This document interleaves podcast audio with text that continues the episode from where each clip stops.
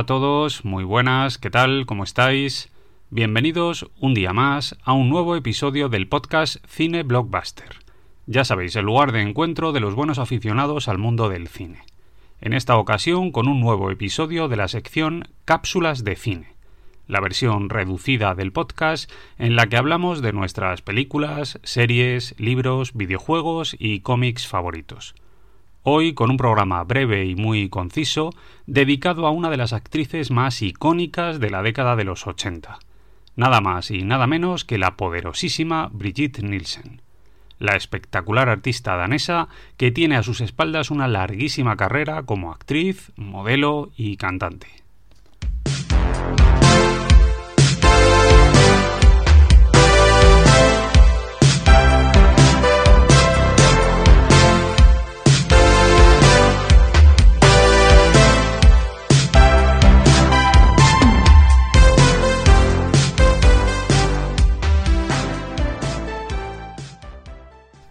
La protagonista de nuestro programa de hoy nació en 1963 y desde muy jovencita entró a formar parte del mundo del espectáculo, alcanzando fama como modelo al convertirse en musa de algunas de las marcas más importantes del planeta, Armani, Versace o Gianfranco Ferré, entre otros.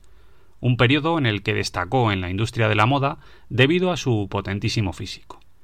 No obstante, su gran oportunidad laboral llegó en 1985, cuando el director Richard Fleischer y el mítico productor Dino de Laurentiis se fijaron en ella para interpretar el papel protagonista en la película Red Sonja, una peli mítica de espada y brujería, surgida a rebufo del éxito de la saga Conan el Bárbaro, con la que se dio a conocer en todo el planeta.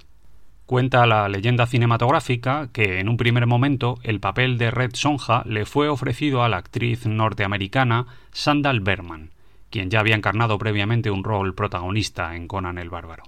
Sin embargo, tras el rechazo de esta, el productor italiano tuvo que ponerse manos a la obra buscando una mujer que encajase en el perfil del personaje como poderosa amazona guerrera. Esta búsqueda finalmente le condujo hasta Nielsen, a la que descubrió gracias a la portada de una revista de moda. Por aquel entonces la actriz tenía 21 años y estaba trabajando en Milán como modelo. La verdad es que en aquel momento la película tenía una pinta cojonuda, con un veterano director hollywoodiense a los mandos, un reparto en el que aparecía el mismísimo Arnold Schwarzenegger, una banda sonora firmada por Ennio Morricone y una estética que imitaba sin ningún tipo de miramiento el modelo creado previamente para las películas de Conan. Sin embargo, el resultado final terminó quedándose muy lejos de lo esperado. Red Sonja es una peli entretenida, de eso no hay ninguna duda y además tiene un diseño de producción muy llamativo. Por si esto fuera poco, el casting funciona de maravilla. No obstante, hay que reconocer que la presencia de Schwarzenegger en el metraje se queda muy corta, y además su rol termina resultando un tanto decepcionante. Todos queríamos ver en pantalla a nuestro querido Conan, y en lugar de eso se sacaron de la manga un monje forzudo extraño llamado Calidor, que mola, pero que no es ni mucho menos lo que estábamos buscando. Además, la peli tiene problemas de ritmo muy evidentes, unos malos muy poco creíbles y sin carisma, y encima las escenas de lucha son bastante mejorables. En definitiva, el resultado final fue un inesperado fracaso en taquilla que hizo mella en el bolsillo de Dino de Laurentiis, pero que al menos sirvió para lanzar la carrera de Nielsen como actriz. Y a partir de aquí la verdad es que las cosas fueron a mil por hora. Ese mismo año, en 1985, llegaría a las pantallas de todo el mundo Rocky IV la mítica secuela de la saga protagonizada por Stallone, en la que esta vez Nielsen compartía protagonismo con Dolph Lundgren y que reventó la taquilla alcanzando unas cifras impresionantes. Después, en 1986, llegó otra colaboración con Stallone, con quien ya por aquel entonces formaba pareja sentimental, en Cobra, el brazo fuerte de la ley. La cinta fue dirigida por Josh P. Cosmatos y producida por Canon y se convirtió de inmediato en otro importantísimo éxito de taquilla en todo el mundo y ayudó a que definitivamente Nielsen se consagrara como icono del cine de acción de los 80. Y por último, en 1987, una nueva aparición en otra superproducción mítica de la época como Superdetective en Hollywood 2, la cinta dirigida por Tony Scott y protagonizada por Eddie Murphy, en la que ella interpretaba a Carla Fry, la sanguinaria prometida de un peligroso traficante de armas. Como veis, hablamos de un lustro auténticamente alucinante en el que esta mujer tuvo la oportunidad de participar en algunos de los proyectos más potentes del momento y que gracias a esto se convirtió en uno de los rostros más populares del planeta.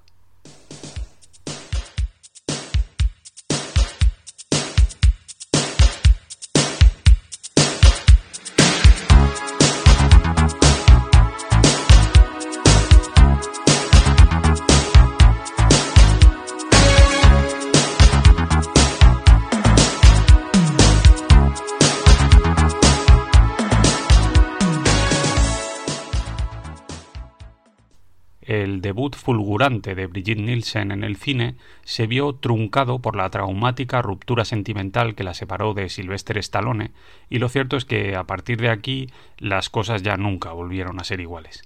De 1988 en adelante, la actriz danesa siguió desarrollando su carrera en el cine, pero lo hizo a través de apariciones en películas de serie B, que habitualmente estaban muy alejadas del circuito comercial norteamericano pelis de acción italianas, algún proyecto bizarro en Estados Unidos y poco más.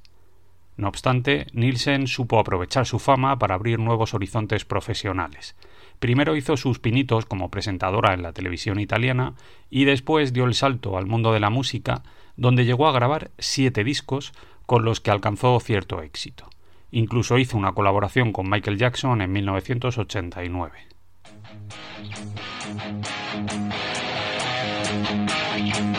Thank you.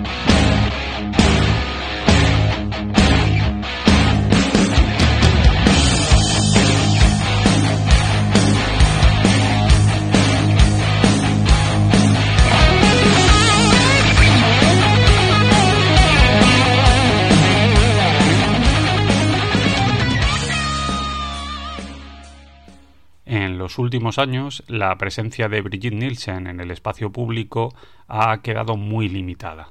La mujer está a punto de cumplir 60 años y aunque sigue conservando un físico potentísimo, la verdad es que los años no perdonan.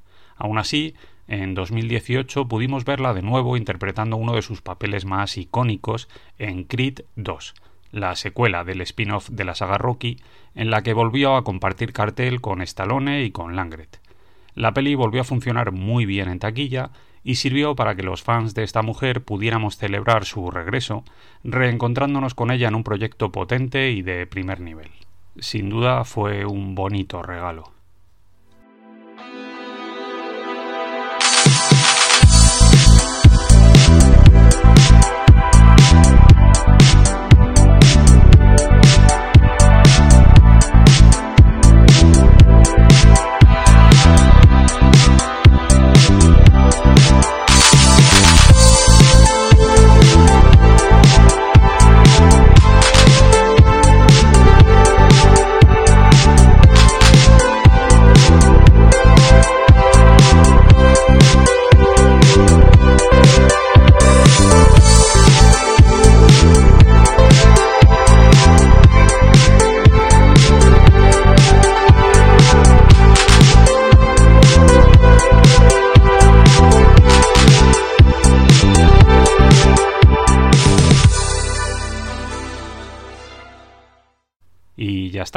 Por mi parte, nada más. Con esto doy por terminado este breve episodio de la sección Cápsulas de Cine.